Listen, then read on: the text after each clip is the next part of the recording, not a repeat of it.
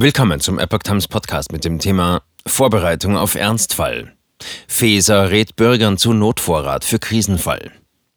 Ein Artikel von Epoch Times vom 1. Mai 2022.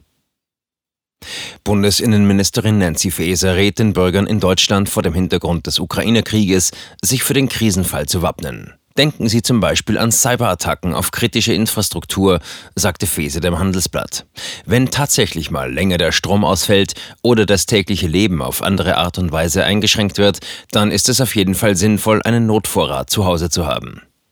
Die Ministerin verwies darauf, dass das Bundesamt für Bevölkerungsschutz eine Liste veröffentlicht habe, was an Notvorrat Sinn mache. Feser sieht derzeit deutliche Defizite beim Zivilschutz. Sie sei ziemlich entsetzt darüber, was in den vergangenen 16 Jahren alles im Zivilschutz abgebaut wurde. Dieser Bereich habe jetzt hohe Priorität. Wir müssen hier auf die Höhe der Zeit kommen, um die vielfältigen Krisen, Pandemien, Klimafolgen, Kriegsgefahren zu bewältigen. Es müsse geprüft werden, welche Schutzvorkehrungen notwendig seien.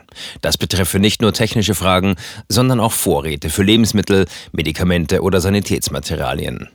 Es gebe noch 599 Schutzräume in Deutschland. Zudem gäbe es welche, die heute anders genutzt würden. Es ist sinnvoll, wenn wir einige davon reaktivieren, sagte Feser.